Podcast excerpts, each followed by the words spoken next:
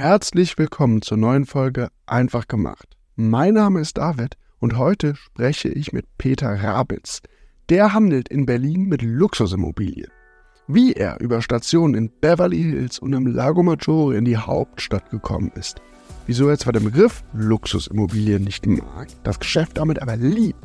Woran es lag, dass er trotz seines Jobs privat erst relativ spät in Immobilien investierte und wie er als jemand, der großes Risiko eigentlich meidet, Immo-Investments angeht. All das hat er mit mir geteilt und auch erklärt, wieso er in der aktuellen und herausfordernden Phase weiterhin investiert und das auch rät. Jetzt aber rein in die Folge.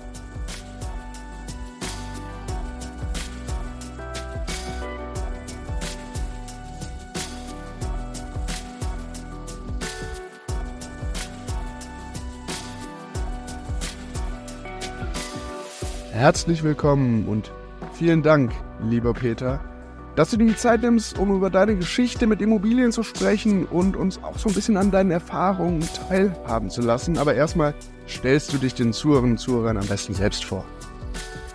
Ja, hi, ähm, danke, dass ich hier ähm, dabei sein darf ähm, und mich kurz mit dir zum Thema Immobilien, Immobilieninvestments, Luxusimmobilien austauschen kann. Äh, mein Name ist Peter Rabitz. Ähm, ich sitze entspannt bei mir im Büro im Hotel Adlon in Berlin, von wo aus ich arbeite. Und ich ja, bin seit mehreren Jahren ähm, im Luxusimmobilien-Segment tätig, ähm, nachdem ich wiederum mehrere Jahre im Ausland verbracht habe und jetzt halt back to the roots, zurück in Deutschland, ähm, in Berlin. Ja, und genieße da meine Arbeit, den Umgang mit den absolut tollsten Immobilien, ähm, die Berlin zu bieten hat. Und natürlich mit großartigen Kunden. Wir haben im Vorfeld des Gesprächs mit einem Kollegen, als wir uns so ein bisschen darum gekümmert haben, ähm, dir noch ein bisschen Equipment zuzuschicken, diese Adresse schon gesehen und da, da habe ich auch schon gedacht, naja, Luxusimmobilien und Adlon, da, da bist du natürlich genau in der richtigen Location. Du hast aber bestimmt, du hast es gerade so ein bisschen angerissen, deinen Werdegang, bevor du in das Geschäft mit Luxusimmobilien gestartet bist.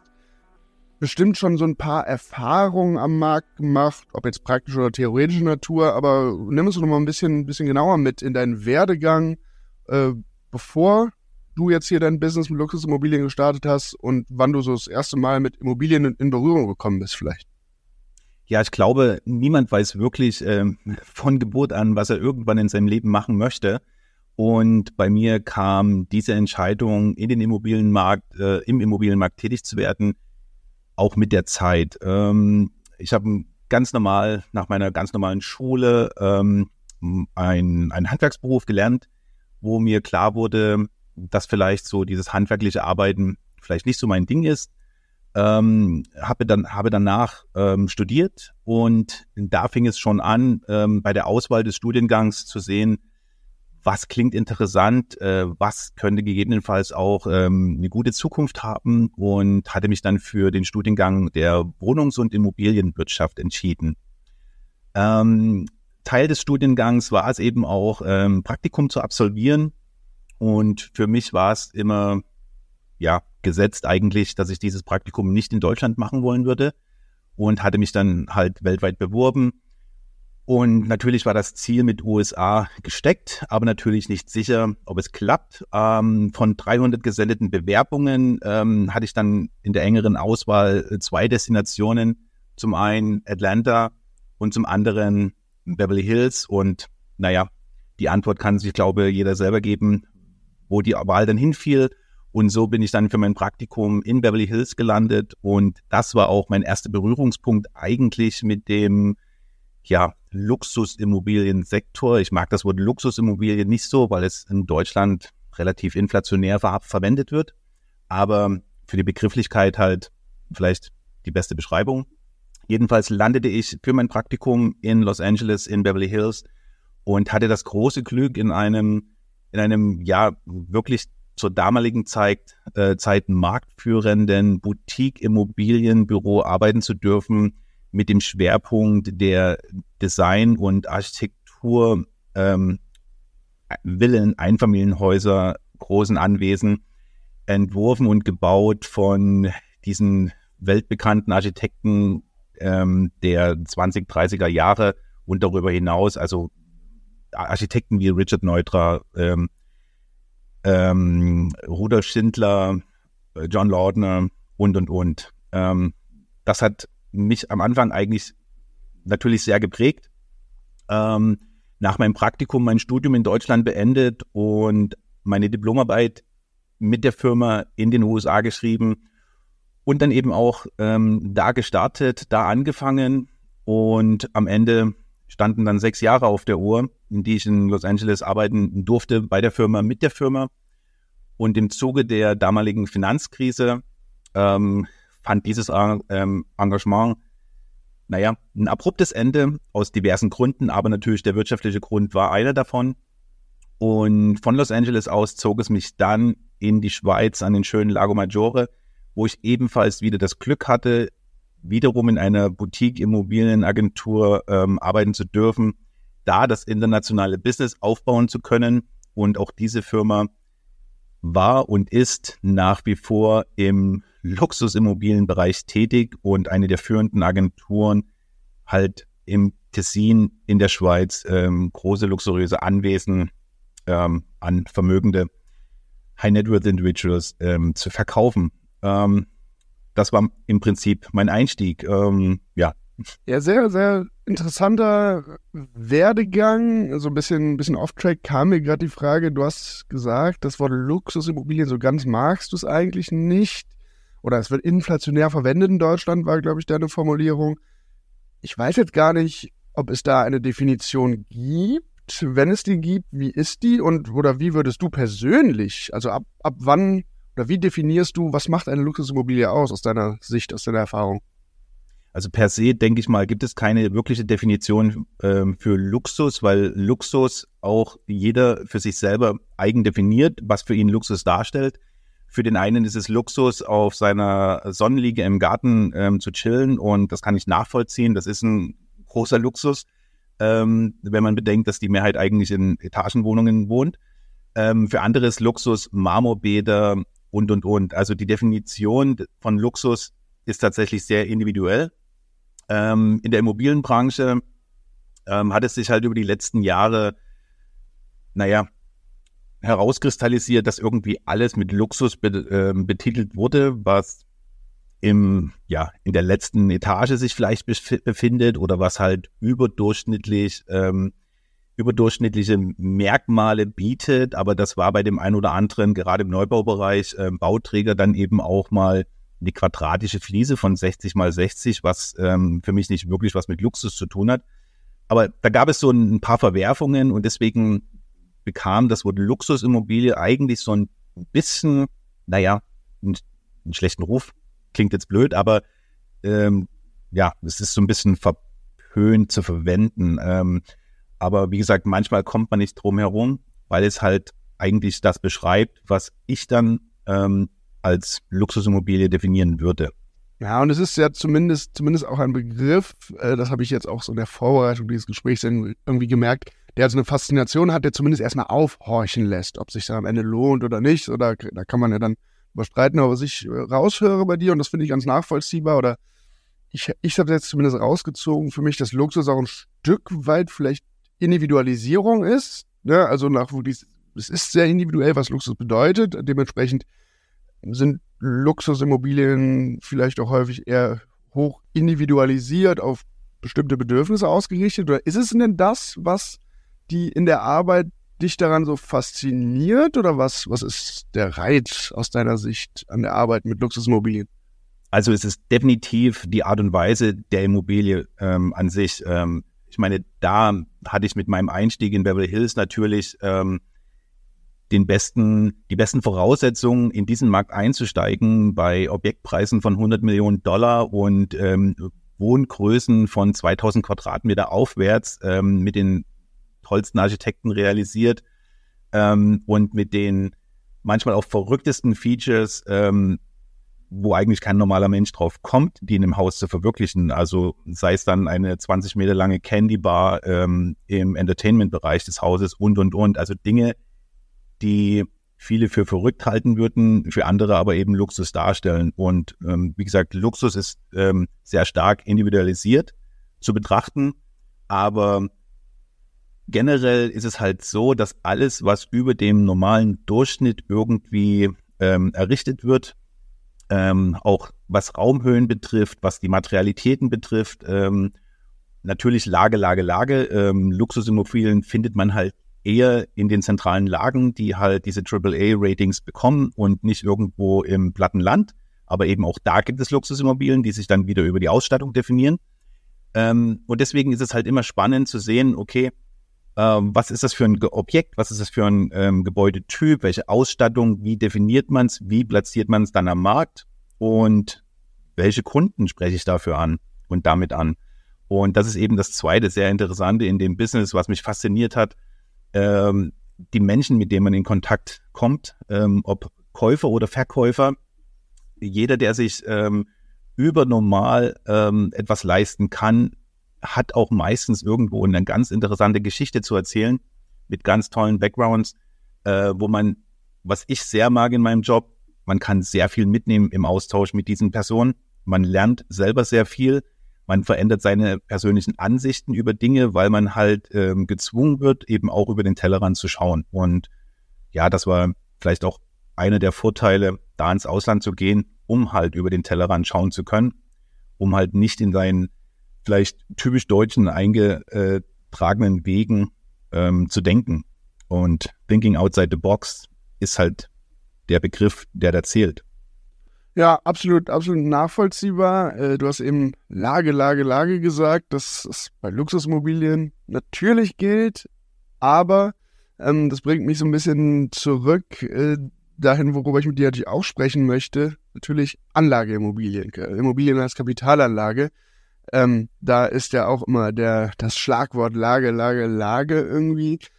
Ähm, wie ist es denn bei dir? Ähm, was, wenn du über Immobilien als Anlageklasse nachdenkst, was bieten die dann für dich persönlich aus deiner Sicht, aus deiner Erfahrung, vielleicht auch im Vergleich zu anderen Anlageklassen?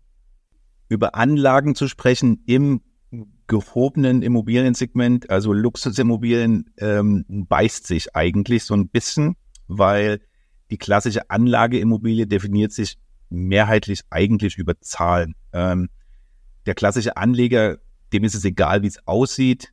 Ähm, die Werte der Excel-Tabelle, die müssen halt stimmen. Die, es muss die Rendite stimmen, es darf der Einkauf nicht so hoch sein, es müssen die Kaufnebenkosten gering sein und, und, und, damit halt die Anlage Sinn macht. Ähm, durch meine Tätigkeit im Luxusimmobiliensegment sehe ich das Thema Anlage dann doch ein bisschen differenzierter, weil ich halt auch nicht die klassischen Anlagekunden bediene, sondern eben halt die Menschen, die sich etwas leisten können und möchten. Und auch bei denen ist so ein Erwerb einer, einer Penthouse-Wohnung, einer großen Villa auch irgendwo eine Anlage. Ähm, in erster Sicht verwirklichen die sich selbst und ermöglichen sich ihren Traum. Auf der anderen ähm, Seite sind auch diese Personen, die für 10 Millionen etwas kaufen können, daran interessiert, natürlich nicht überzubezahlen und irgendwann, wenn man wieder verkaufen wollen würde, natürlich ähm, das Investment wieder dann herauszubekommen. Ähm, von daher ist es dann auch eine Art Anlage. Ähm, und natürlich ist es eine Wertschöpfungskette, die in diesen Familienkreisen dann auch stattfindet, äh, wo eben solche Immobilien als Anlage gekauft werden für das äh, Vererben an Kinder oder eben ein Portfolio aufzubauen, was dann im, im irgendeinem Case ähm, verkauft werden kann. Ähm, und deswegen ist die Definierung, äh, was Anlageimmobilien im Luxussegment betrifft, etwas anders zu sehen. Aber und so betrachte ich es persönlich eigentlich auch, muss man sagen. Also ich, wenn ich investiere, ich investiere nicht aufgrund von irgendwelchen Zahlenwerten. Klar, die müssen stimmen, aber ich bin eher der emotionale Käufer, muss man ehrlich sagen.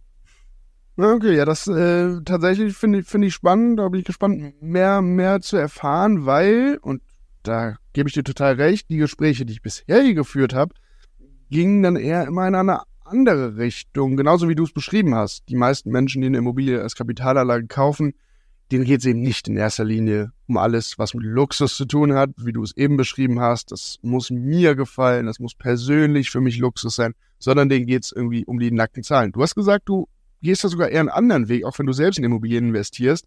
Dann lass uns doch mal ein bisschen konkret draufschauen. Kannst du dich denn noch an deine erste Immobilie als Kapitalanlage erinnern? Und was war das dann für eine Immobilie? Mm, ja, die erste Immobilie ähm, liegt gar nicht so sehr lange zurück als erst als Anlageimmobilie, ähm, da ich tatsächlich relativ spät in das Game eingestiegen bin. Ähm, lustigerweise, ähm, ja, in Nachbetrachtung auch total crazy, warum erst so spät, weil eigentlich empfehlen wir und haben unseren Kunden immer empfohlen, ähm, doch zu investieren aus dem und dem Grund, entweder zum Eigennutz oder als Anlage. Und selber hat man den Schritt erst relativ spät umgesetzt und realisiert. Ähm, ja, man kann auch als Grund jetzt bei mir angeben, ich bin ein eher sicherheitsliebender Mensch und gar nicht so risikobereit. Und deswegen ist es für mich immer erstmal ein Herantasten an die ganzen ähm, Geschichten, Anlagegeschichten wie Immobilien, ähm, wie Kryptowährungen und Aktien. Und deswegen war dann irgendwann bei mir die Zeit, die erste Immobilie zu kaufen, während man hier in Berlin schon im Business war. Und dann stand an ganz erster Stelle eben die Immobilie für einen sehr guten Preis zu erwerben. Ähm, mein Credo beim Anlageerwerb ist halt, ich würde nichts kaufen, wo ich mich nicht selber drin sehen würde. Ähm, das betrifft so haben wir es, äh, so haben wir es gemacht bei unserer ersten Immobilie. Das war ein, ein Reihen-Endhaus, was wir ähm, sehr günstig zum Glück kaufen konnten.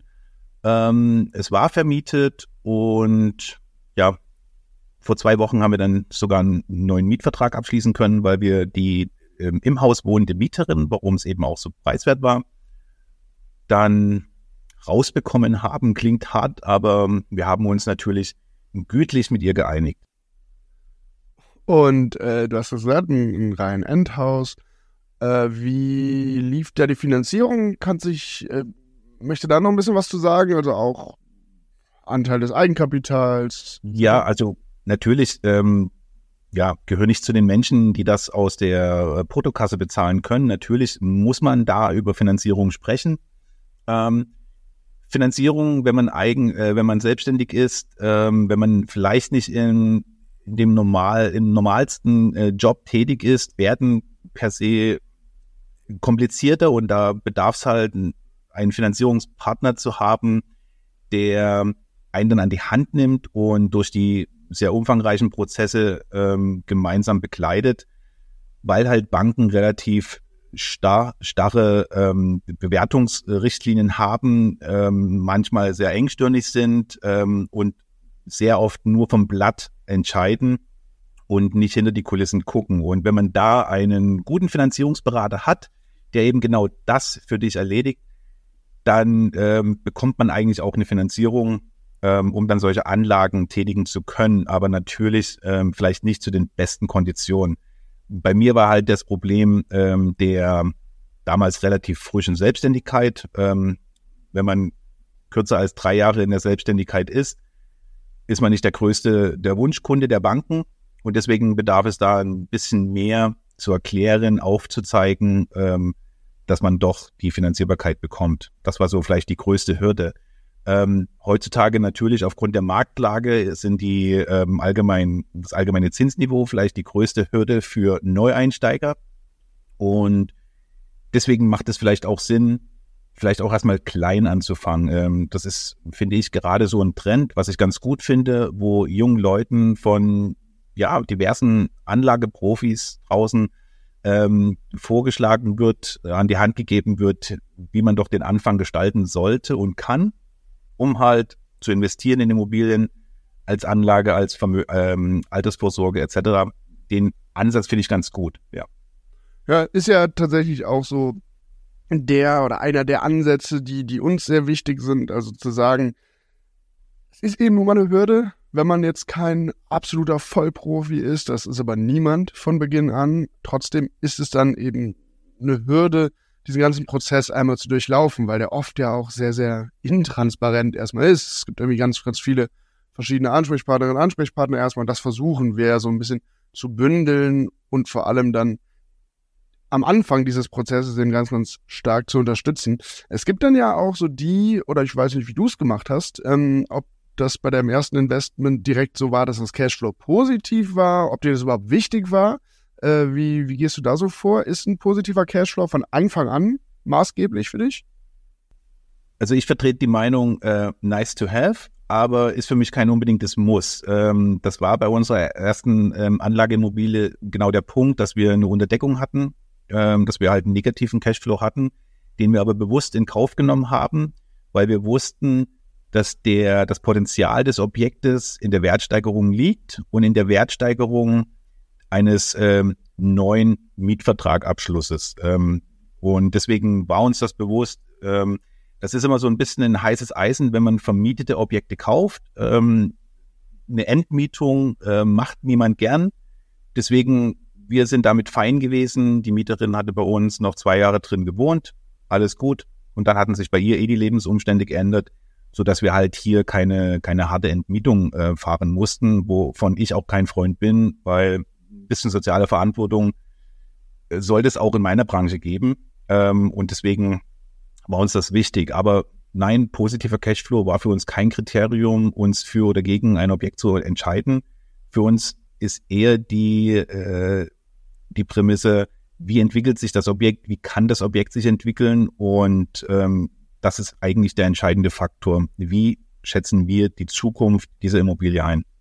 Ja, auch absolut nachvollziehbar und sehe ich ganz genauso. Also so ein positiver Cashflow ist natürlich super, wenn man das von Anfang an hat. Aber wenn man es eben nicht hat, äh, sich es aber in seinem aktuellen Haushaltsplan, im, in seinem Budget einfach leisten kann, auch einen negativen Cashflow erstmal hinzunehmen, ist das absolut fein, weil es ja letztlich nichts anderes ist, als wenn man es eben in der Alters, in der Altersvorsorge denkt, in einen ETF-Sparplan oder was auch immer einzuzahlen. Du hast eben schon gesagt, du hast die oder du suchst die Immobilien erstmal auf jeden Fall danach aus, siehst du dich selber potenziell auch darin. Hm, was für weitere Kriterien legst du denn an? Oder anders gefragt, was muss eine Immobilie mitbringen, damit du dich dann auch selbst darin siehst? Also, ja, auf alle Fälle, da sind wir wieder bei der Lage die Lage muss irgendwo, ähm, die muss interessant sein, die muss stimmen. Ähm, da ist jetzt nicht wirklich die, die AAA-Location in Berlin-Mitte ähm, immer ausschlaggebend, dass es das muss. Ähm, unsere erste Investmentimmobilie befindet sich in den Außenbezirken von Berlin, aber in einer Lage ähm, direkt an einem See. Und somit ist für mich hier diese AAA-Location ähm, gegeben, weil es halt eine gewisse Einmaligkeit mitbringt, dass man hier einen eigenen Seeanstoß hat. Ähm, ansonsten gucken wir gern nach, ja, Eigentumswohnungen. Ich bin auch kein Freund von diesen ganzen Mikro-Apartment-Geschichten. Ähm, hat im Prinzip auch damit zu tun, dass man eigentlich relativ viel damit auch dann in der Zukunft ähm, ja sich auseinandersetzen muss, ähm, weil eine höhere Mieterfluktuation ähm, vonstatten geht. Ähm, gegebenenfalls ähm, Kopfschmerzen bei einer möglichen Renovierung bei, nach Auszug und, und, und. Ähm, deswegen ist das ein Segment, ähm, das ist einfach nicht von Interesse. Ähm, wenn wir kaufen, dann eigentlich immer so drei Zimmer, äh, beziehungsweise ja, drei Zimmerwohnungen, ähm, zwei Schlafzimmer.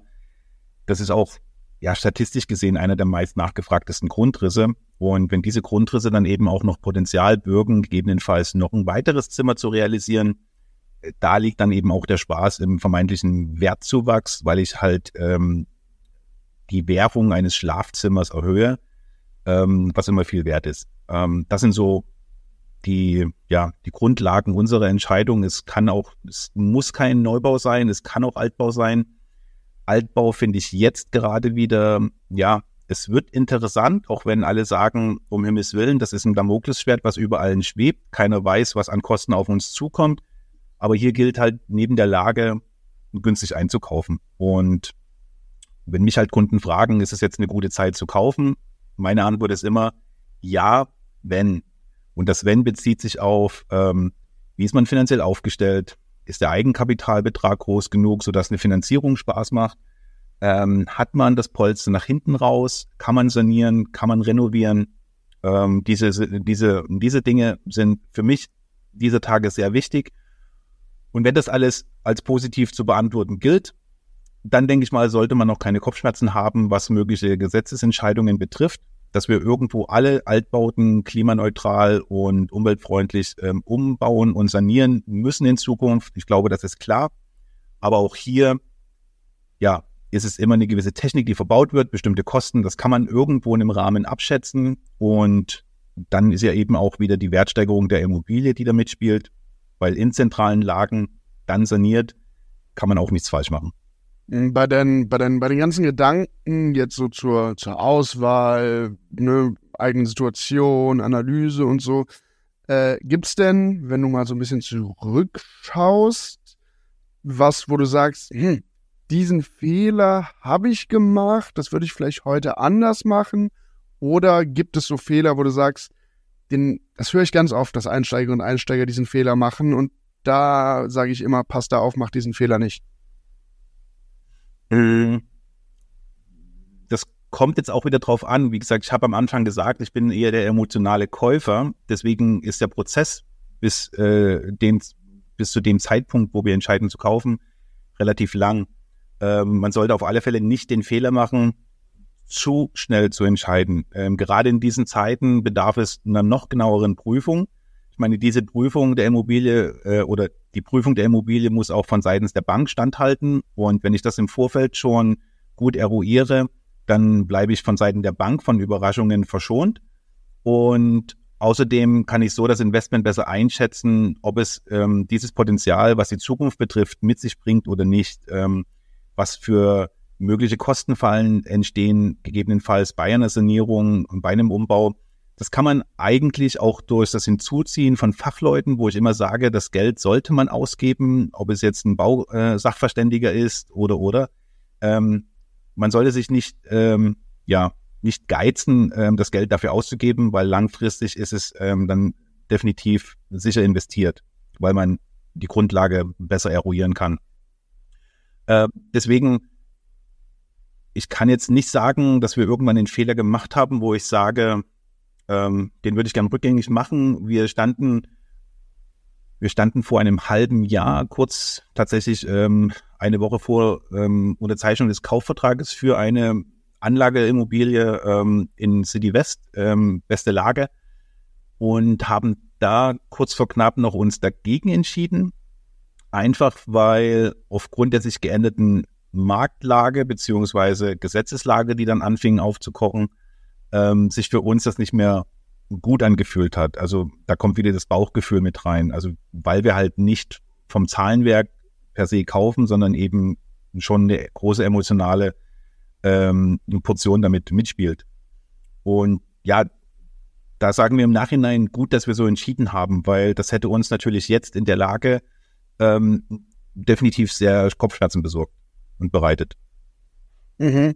An welchen, ich habe bisher so rausgehört, glaube ich, Berlin ist es bei dir jetzt in deinem aktuellen Portfolio äh, ausschließlich oder hauptsächlich? Also in welchen Standorten investierst du bevorzugt oder vielleicht welche Standorte, Städte sind für dich ja, mittelfristig mal interessant? Mhm. Das ist, das ist auch wieder so ein ja, da kommt es wirklich drauf an, wie der Anleger selber investieren möchte, ob er das tatsächlich 100 Prozent als Anlage sieht und eher vom, vom Zahlenwert her kauft, dann ist man natürlich eher bereit, auch in andere Standorte auszuweichen. Dann guckt man überregional, ähm, weil die Chancen, die sich zum Beispiel jetzt in der Nähe von Berlin bieten mit ähm, aktuelles Beispiel, zum Beispiel Magdeburg, halte ich für sehr interessant aufgrund der, der Ansiedlung von Intel ähm, ich glaube, da kann man aus Investmentsicht tatsächlich gute Investments tätigen, weil nachhaltig wird es dort eine größere Anfrage und äh, Nachfrage an Wohnraum geben. Ähm, klassische Anlagestädte wie Leipzig, äh, ich glaube, wird auch noch eine Weile funktionieren. Ähm, aber für mich ist immer klar, ähm, ich kaufe eigentlich nur da, wo ich selber die Erfahrungen machen kann, wo ich selber wohne, wo ich weiß, wie die Umgebung sich ähm, entwickelt hat und weiterentwickeln wird, ähm, da bin ich dann doch, Schuster bleibt bei deinen Leisten, ähm, bleibt dann halt in meinem gewohnten Umfeld. Ähm, langfristig, ja, würde ich auch nicht zurückscheuen von Investitionen in Auslandsimmobilien zum Beispiel. Aber da muss man sich noch mehr damit auseinandersetzen als mit ähm, innerdeutschen Investments und Anlagen, weil dann noch weitere Punkte tatsächlich eine Rolle spielen, die man im Vorfeld betrachten muss, ähm, als es in Deutschland der Fall ist. Und dann wird alles noch komplizierter und deswegen muss es noch genauer geprüft werden. Ja, schon übrigens Stichwort Magdeburg, da haben wir auch so einigen Content, aber auch sogar Objekte auf dem Marktplatz. Äh, schaut, wer da interessiert ist, schaut gerne mal in den Show Notes, da verlinke ich mal so ein bisschen was. Hm, übrigens dieses investieren, wo du wohnst, wo du dich auskennst, sag ich mal, so finde ich jetzt persönlich sehr, sehr, sehr, sehr nachvollziehbar, liegt mir sehr nah. Ähm, wie ist es denn bei dir trotzdem auch an Standorten, die du kennst? Ähm, jetzt Stichwort vielleicht auch die Makrolage, äh, die Mikrolage, sorry, aber gerne auch zur Makrolage. Hast du da besondere, ja, sagen wir mal, Abläufe bei, diesem, bei deinem persönlichen so Standortcheck, Lagecheck, die du immer machst? Hast du da spezielle Tools oder vielleicht irgendwelche Tipps, äh, die du immer anwendest, die du hier raushauen kannst? Also gewisse Tools, klar, ich arbeite jobbedingt natürlich mit ähm, Wertermittlungstools, ähm, die es da, äh, die mir da zur Verfügung stehen. Das ist, das ist ein Teil der Entscheidungsfindung. Ähm, für meine persönliche Investmententscheidung sind es dann aber doch die eher persönlichen Eindrücke und da spielen Dinge eine Rolle, wie ist die unmittelbare Nachbarbebauung in der Mikrolage, ähm, wie ist der Kiez an sich, wie ist die, wie ist die äh, Versorgung mit, ich sage jetzt mal, Shops, Cafés, Restaurants und Einkaufsmöglichkeiten. Ähm, sieht das alles nett aus? Hat das, ist das stimmig? Ist das homogen? Ähm, ich mag zum Beispiel keine, keine 60er, 70er ähm, Architektur. Und deswegen glaube, würde ich eher kaufen, wo es halt eine homogene entweder Altbaustruktur gibt oder ähm, homogen Neu, Neubau realisiert wurde. Aber auch das ist total individuell. Ähm, auch in revitalisierten 60er, 70er Gebäuden kann man schöne Sachen kaufen. Ähm, das muss man wirklich im Detail immer anschauen. Was für mich noch wichtig ist, ist die ähm, Verkehrsanbindung eines Objektes ähm, weil die Zu- und Abfahrt vom Objekt, ähm, gerade wenn man es vermietet, ähm, gerade für Berufstätige halt immer ein großer Punkt ist. Es ist ein weit weg entfernt vom, vom öffentlichen Nahverkehr. Ähm, für die, die noch ein Auto fahren, ähm, wie sind die Parkplatzmöglichkeiten? Gibt es Parkplätze in der Nähe etc.? Und ja, dann halt die tatsächlich genaue Betrachtung der Mikrolage. Ähm, ist es, ich sage es mal übertrieben, ist es ein Problemkiez? Ähm, was können da Probleme in der Zukunft werden?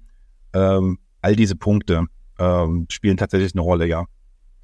Weil du gerade so potenzielle Probleme oder kannst ja auch, kann ja auch andersrum ne, auf die Chancen gucken für die Zukunft so ein bisschen anspieltest.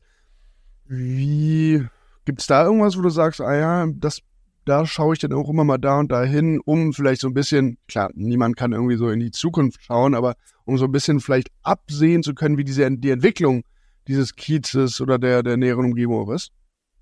Das kann man fast gar nicht beantworten, weil ähm, das ist alles Glaskugelwissen, ähm, wie sich was entwickeln kann. Ähm, natürlich, ich würde immer so rückwirkend betrachten, wie sind die letzten fünf Jahre verlaufen an, eine, an einem Mikrostandort.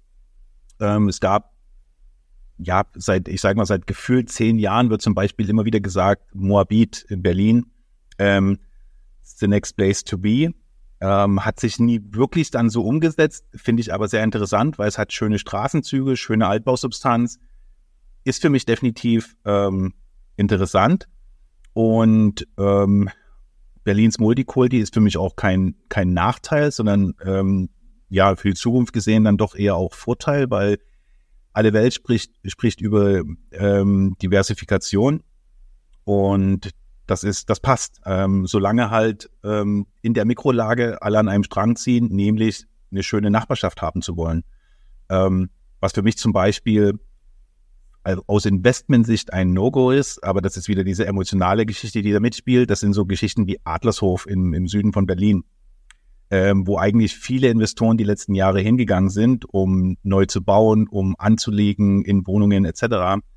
Aber für mich ist es eine, eine Gegend, mit der kann ich gar nichts anfangen. Ähm, ich, ich sehe mich dort nicht. Ich würde dort freiwillig keine Zeit verbringen. Ähm, und deswegen würde ich dort auch nie investieren, auch wenn vielleicht vom Zahlenwerk her ähm, das Ganze interessant klingt. Aber da sehe ich die Zukunft nicht so gut wie halt ähm, eine sehr gute Lage in Charlottenburg, auch wenn da natürlich die Einstiegspreise eine andere sind. Mhm. Ja. spannend. Du äh, hast gerade den Begriff Diversifikation, wenn auch in einem bisschen anderen Kontext benutzt, aber bringt mich natürlich irgendwie auch dazu, wenn wir über ja, Anlage, Kapitalanlagen sprechen. Ähm, setzt du so in deinem Anlagemix, also auf welche anderen Anlageklassen setzt du neben, daneben, neben Immobilien noch so ein wenig? Und um mal so drauf zu schauen, wie siehst du die, diese Anlageklassen im Verhältnis zu Immobilien? Also was sind da Vorteile von Immobilien im Gegensatz zu diesen anderen Anlageklassen aus deiner Sicht? Ich finde neben Immobilien natürlich Anlagen in Aktien, ähm, Krypto und ETFs etc. Ähm, natürlich äußerst spannend. Ähm, für mich schon spannend, weil Großteil meiner Kunden aus dem Startup-Bereich äh, stammen und wie am Anfang eben auch schon erwähnt, sich mit diesen äh, Kunden auseinander, nicht auseinanderzusetzen, aber sich zu unterhalten, auszutauschen, hat natürlich für, äh, für mich dann immer äh, den Punkt, dass ich Interesse an diesen Dingen bekommen habe und dann eben auch angefangen habe, in diese Assetklassen zu investieren. Also nicht im großen Stil. Ähm, Im Zuge meiner Immobilieninvestments ähm, musste man sich natürlich von dem ein oder anderen Asset lösen, um äh, wieder in den besseren Cashflow zu kommen. Ähm, deswegen ist da jetzt meine Anlagestrategie jetzt ähm, vielleicht nicht so aufgegangen, wie ich es mir gewünscht habe, dass man es für die Zukunft sitzen lässt. Ähm, aber wie es halt so ist, zum Glück nie mit Verlust verkauft. Ähm, und klar hält man noch Aktien, ähm, hält man noch die, ja, ein paar Kryptos, auch wenn es derzeit ähm, da nicht so toll aussieht, aber das ist so nach dem Motto, für 5000 Euro ein paar Shitcoins gekauft und die liegen lassen und in 50 Jahren mal gucken, was draus geworden ist. Ähm, also Krypto sehe ich so, es darf dir nicht wehtun, die zu verlieren. Und deswegen finde ich es okay, dann in Kryptos zu, äh, zu investieren. Ähm, ak aktiv mit Kryptos zu traden, ich glaube, da musst du richtig in der Materie drinstecken. Ähm, finde ich, kein lohnenswertes Investment für Otto Normalverbraucher, in dem Sinne auch, wie ich mich sehe. Ähm, man muss sich halt mehr damit auseinandersetzen. Aktien, ETFs ist mittlerweile durch ähm, die ganzen Neo-Broker draußen, durch die Berichterstattung, durch einfach mal den Lifestyle, der sich damit ähm, umgibt, ja, gut handelbar geworden. Finde ich gut. Ähm, sollte man auf alle Fälle auf dem Schirm haben, auch um gegebenenfalls eben einen positiven Cashflow aufzubauen, beziehungsweise Kapital aufzubauen, was ich gegebenenfalls später eben für ein Immobilieninvestment nutzen könnte. Ähm, das ist so, wer klein anfangen mag, äh, der sollte vielleicht mit Aktien anfangen und dann irgendwann, ja, wenn ein substanzieller Betrag zusammengekommen ist, kann das eben auch Teil des ähm, der Eigenkapitaldecke darstellen. Also nicht uninteressant. Ja, glaube ich, äh, sehen äh, eine sehr, sehr nachvollziehbare Meinung und ich glaube, auch wir weisen da ja hier immer darauf hin, dass Immobilien als Anlageklasse natürlich unglaublich spannend, wertstabil sind. Letztlich sollte das eigene Anlageportfolio aber natürlich immer aus, im besten Fall aus verschiedenen Anlageklassen bestehen, womit wir dann eben wieder bei ja, der Diversifizierung sind, äh, die ja so ein bisschen hier den, den Einstieg gegeben hat. Trotzdem, obwohl Immobilien immer als sehr, sehr krisensichere und wertstabile Geldanlage äh, zurecht gesehen werden, hat sich ja am Immobilienmarkt in den letzten anderthalb Jahren echt sehr, sehr viel getan. Also besonders infolge der gestiegenen Zinsen sind dann vor allem auch Kleinanlegerinnen und Kleinanleger so ein bisschen zurückhaltender, vorsichtiger geworden. Aber wie blickst du denn jetzt auf die aktuelle Situation? Und ja, du investierst ja im Moment, oder? Und welche Gründe gibt's, um aktuell in den Immobilienmarkt einzusteigen? Also ich halte definitiv trotz auch der Marktlage äh, meine Augen und Ohren offen, äh, weil sich, wie gesagt, jetzt in rückläufigen Märkten Opportunitäten bieten, ähm, die man halt in, in ähm, aufstrebenden Märkten halt nicht wirklich hat. Ähm, also ganz generell gesagt, ja, der Markt ist seit anderthalb, zwei Jahren angespannt und ähm, in dem Sinne schlechter in Anführungszeichen geworden, aber da kommt wieder dieses ähm, typisch deutsche Phänomen durch. Äh, wir sind einfach zu, zu verwöhnt von der jüngeren Vergangenheit ähm, äh, mit den Jahren des Booms, ähm, mit der absoluten Leichtigkeit einer Finanzierung.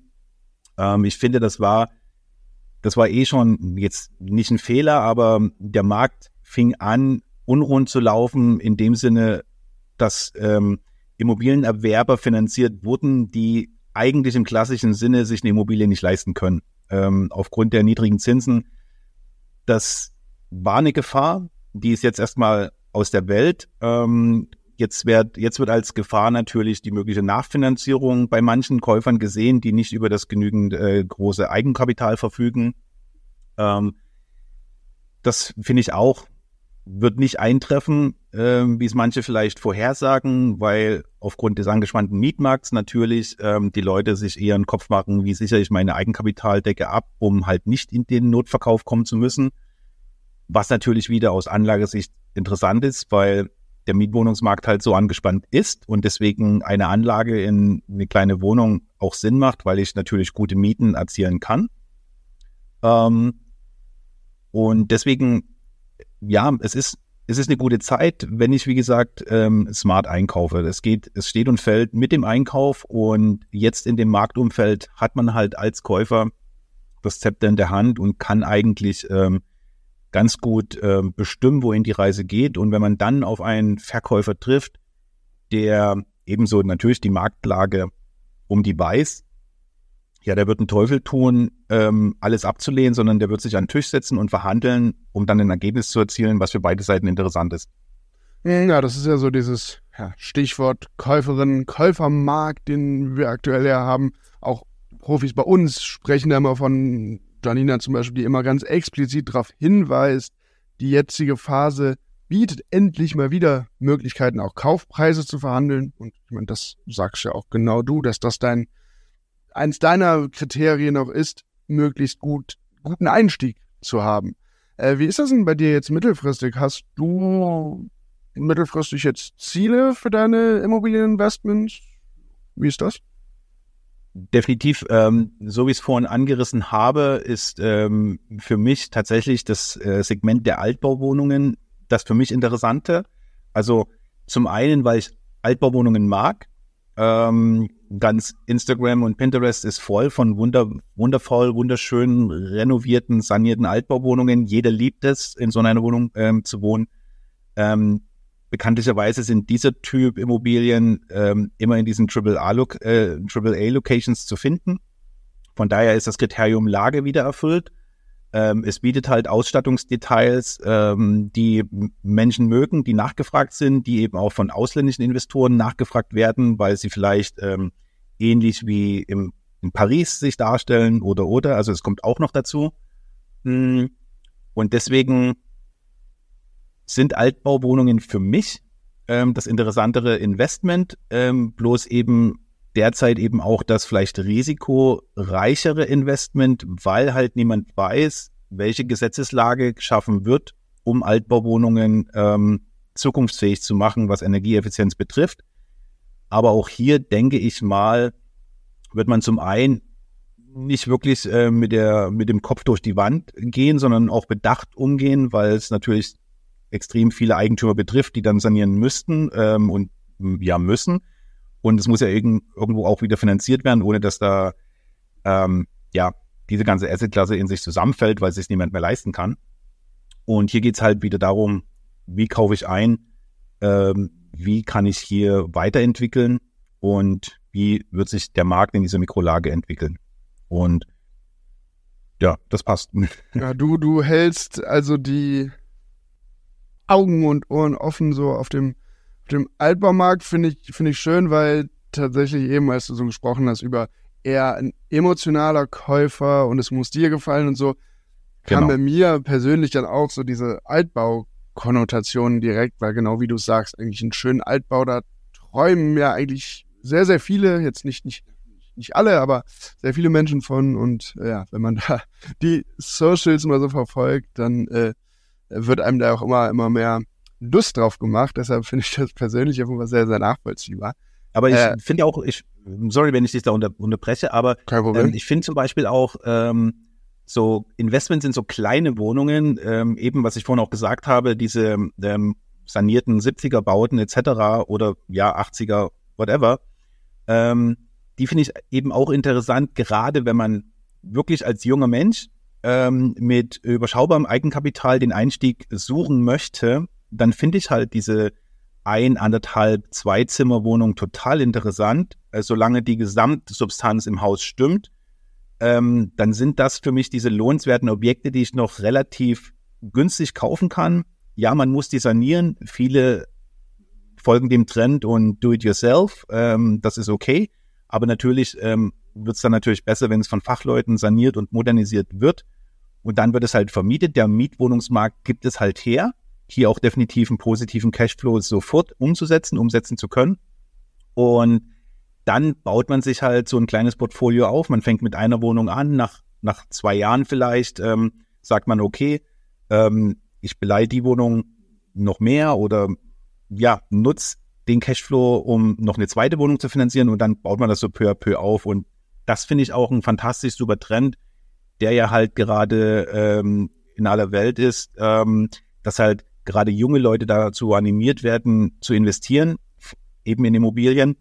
Ähm, das Thema Fraueninvestments für Frauen und Mädchen, ein Riesenthema derzeit, totaler Trend, finde ich auch sehr gut, um da die Schwere des Themas zu nehmen und die Angst zu nehmen, weil im Prinzip braucht es, ja, Angst ist immer der schlechteste Begleiter, aber einen klaren Kopf und doch an der einen oder anderen Stelle auch ein bisschen Mut, über den eigenen Schatten zu springen. Ähm, weil das Gefühl, dass man sich so krass committet, ja, das ist da, aber wenn man es, wie gesagt, smart umsetzt, dann braucht man eigentlich auch keine Angst vor diesem Investment haben. Ähm, und der Spaß und die Freude daran, eigentlich, wenn man gut gekauft hat, stellt sich mit der Zeit ein. Ja, schönes Stichwort auch dieses ich fasse es jetzt mal unter Female Investing, wie auch immer, also dass immer mehr Frauen Zugang zum Immobilienmarkt bekommen, das liegt ja auch bei uns Janina sehr am Herzen, aber ich verweise hier auch nochmal auf die Folge, die ihr in den Shownotes findet, mit Indra von Project Treehouse, deren Mission es ja ganz klar ist, genau das zu fördern. Also ja, gerade jungen Frauen zu zeigen, äh, dass diese ja doch in der Öffentlichkeit noch sehr oder eher männlich dominierte Immobilienwelt überhaupt nicht unzugänglich ist und ja, ähm, und das gilt jetzt dann eben natürlich nicht nur für Frauen, aber dieses, du hast gerade gesagt, junge Menschen werden immer mehr motiviert, in Immobilien zu investieren, äh, dass in der heutigen Lage, so wie die Prognosen sind, ja auch einfach wichtig ist, sich um die eigene Altersvorsorge so früh wie möglich zu kümmern. Ähm, denn ja, je früher man da anfängt, desto mehr hat man am Ende, um das mal so ganz, ganz einfach runterzubrechen. Ähm, jetzt ist es aber so, um so ein bisschen zum Ende zu kommen, weiß Profis machen das nicht so gerne oder halten sich meist eher zurück mit Prognosen, oft auch zu Recht. Aber ja, vielleicht schiebe ich dich ja doch so ein bisschen in die Richtung. Was glaubst du, wie sich der Immobilienmarkt jetzt in den nächsten, sagen wir, in den nächsten Jahren entwickeln wird? Klar, Prognosen wird man immer wieder gefragt von Kunden, ähm, weil es eben auch Teil der Kaufentscheidung darstellt. Ähm, soll ich oder soll ich nicht? Dieser Zeit ähm, ist natürlich relativ schwer, Prognosen treffen zu können, weil Dinge passiert sind und passieren, die man im Vorfeld nicht ähm, erahnen und einschätzen kann. Aber meine Prognose unter den derzeitig sich gebenden Rahmenbedingungen, wenn nichts wirklich krasses anderweitiges passiert, ähm, ist hoffentlich die, dass wir jetzt gerade in der Bodenbildung und Bodenfindung uns befinden, was ähm, die Korrelation zwischen ähm, Zins, äh, Zinsbelastung betrifft und genereller Marktlage, ähm, so dass halt die rückgängigen Preise nicht mehr allzu weit fallen sollten. Es gibt diverse Klassen, ähm, wo vielleicht noch ein größerer Rückgang zu erwarten ist als in anderen. Ähm, rein vom Gefühl derzeit stellt sich eine, eine Normalisierung ein und ähm, meine Prognose ist, dass wir mit 2024 dann auf alle Fälle uns wieder auf dem Upswing äh, befinden sollten, wo vor allem in für Deutschland gesprochen in Metropolregionen, ähm, da sich die Marktlage wieder aufgrund der anhaltenden Nachfrage wieder in, in einen positiven Trend drehen sollte. Ähm, ich bin mir sicher, weil wir wie gesagt, wir sind extrem verwöhnt gewesen, was das niedrige Zinsniveau betrifft. Jetzt sind wir wieder ähm, back to normal, ähm, wie es mal war und wie es eigentlich auch ja normal ist bei diesen drei bis vier Prozent. Ähm, ich glaube, diese Zinssituation wird sich über die nächsten Jahre nicht wirklich ändern. Es wird Ausschläge geben nach oben und nach unten, aber ich glaube, diese drei bis vier Prozent ist so das neue Normal für die nächsten zehn Jahre. Und daraufhin sind dann auch eben halt Investments ja zu betrachten. Aber die Nachfrage gerade hier in Berlin, die ist weiterhin ähm, als sehr positiv ähm, zu betrachten. Ähm, weniger Bautätigkeit, was natürlich zu Lasten ähm, von verfügbarem Wohnraum geht, aber eben was dann die Nachfrage weiterhin stabil und hoch hält. Ähm, Thema Zuzug, denke ich mal, wird weiterhin in, in, in, ein Thema sein in Berlin, ähm, weil es halt als Stadt mittlerweile auch als ja lohnenswert und und Boomstadt ähm, gilt, aber eben auch andere ja Metropolenregionen in Deutschland werden da wieder schnell in ein positives Marktumfeld wechseln können. Mhm. Äh, hast du eigentlich, du hast eben irgendwann mal gesagt, über den eigenen Schatten springen oder so? Das ist natürlich ein spannender Aspekt hier, weil hier sicher viele zuhören. Es gibt einfach viele, die sich mit dem Gedanken beschäftigen, in Immobilien als Altersvorsorge zu investieren, aber eben noch zögern, weil sie irgendwie unsicher sind oder auf den vielleicht perfekten Zeitpunkt warten. Und vielleicht warst du ja an so einem Punkt irgendwann auch mal, aber hast du dann einen Tipp für all diejenigen, die das machen, wie man denn dann über den eigenen Schatten springt, um endlich zu starten? Am Ende geht es aber darum, machen machen statt reden. Ähm, wie gesagt, jeder hat ein anderes Sicherheitsempfinden für sich selbst, ähm, was er sich zutraut und was nicht. Ähm, bei mir, wie gesagt, dauert es etwas länger, weil ich sehr stark eruiere, macht es Sinn, traue ich mir das zu. Aber ab einem gewissen Punkt, wenn man alles überdacht hat und alles besprochen hat, ähm, gilt es tatsächlich zu machen. Und da trennt sich halt die Spreu vom Weizen, weil die einen machen es dann halt nicht und die anderen machen es. Und wenn man alles im Vorfeld äh, super gut sondiert hat, dann sollte es eigentlich mit dem Teufel zugehen, dass es nicht erfolgreich wird. Das betrifft ähm, alle Belange des Lebens, ob Investment oder Entscheidungen, sich, sich selbstständig zu machen, wie es bei mir vor, vor vielen Jahren war.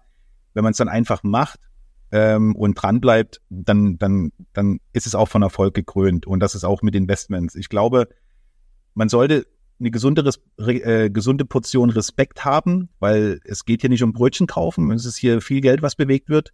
Und man bringt sich schon so ein bisschen in eine rechtliche Abhängigkeit, auch wenn es schief geht, äh, mit, mit untergravierenden Folgen bis zur Zwangsversteigerung äh, oder ja, diese Sachen. Ähm, deswegen genau drüber nachdenken, eruieren und dann ab einem gewissen Punkt vielleicht einfach machen. Natürlich mit dem Glück vielleicht sogar die Familie als Backup zu haben, ähm, das wäre perfekt. Ähm, wenn Oma da vielleicht nochmal 20.000 locker macht, aber ja, gut sondiert und dann entscheiden, okay, ich mache das. Das wäre eigentlich ja meine Empfehlung. Nicht, nicht zu verkopft an die Sache rangehen. Ja, sich Gedanken machen, sondieren, ähm, sich das gut überlegen, aber dann eben machen statt reden, hast du es, glaube ich, gesagt. Finde ich ein ganz gutes Stichwort auch, um hier zum Ende unseres Gesprächs zu kommen. Ähm, hat mir sehr, sehr viel Spaß gemacht. Das äh, war sehr, sehr, sehr spannend, dir zuzuhören. Vielen, vielen Dank, lieber Peter, Gerne. für deine Zeit und die tollen Einblicke, das tolle Wissen. Und ja, bis bald. Bis bald. Vielen lieben Dank. Ja, mir bleibt dann eigentlich nur noch zu sagen, folgt hier diesem Feed in dem Player, in dem ihr uns hört. Äh, lasst im besten Falle auch eine Bewertung da. Das hilft uns immer so ein bisschen zu wachsen. Und ansonsten, Obio, wisst ihr, dass ihr uns bei Instagram, LinkedIn und Co. findet. Wenn ihr Fragen habt, Anregungen, Input zu diesem Podcast hier und wer es noch nicht kennt, Janina Meets Friends, Janinas neues Podcast-Format, in dem sie mit Menschen aus der Branche, aus ihrem Freundes- und Partnerin- Partnerkreis spricht. Hört da auch mal rein, folgt da auch und dann bis zur nächsten Folge. Macht's gut.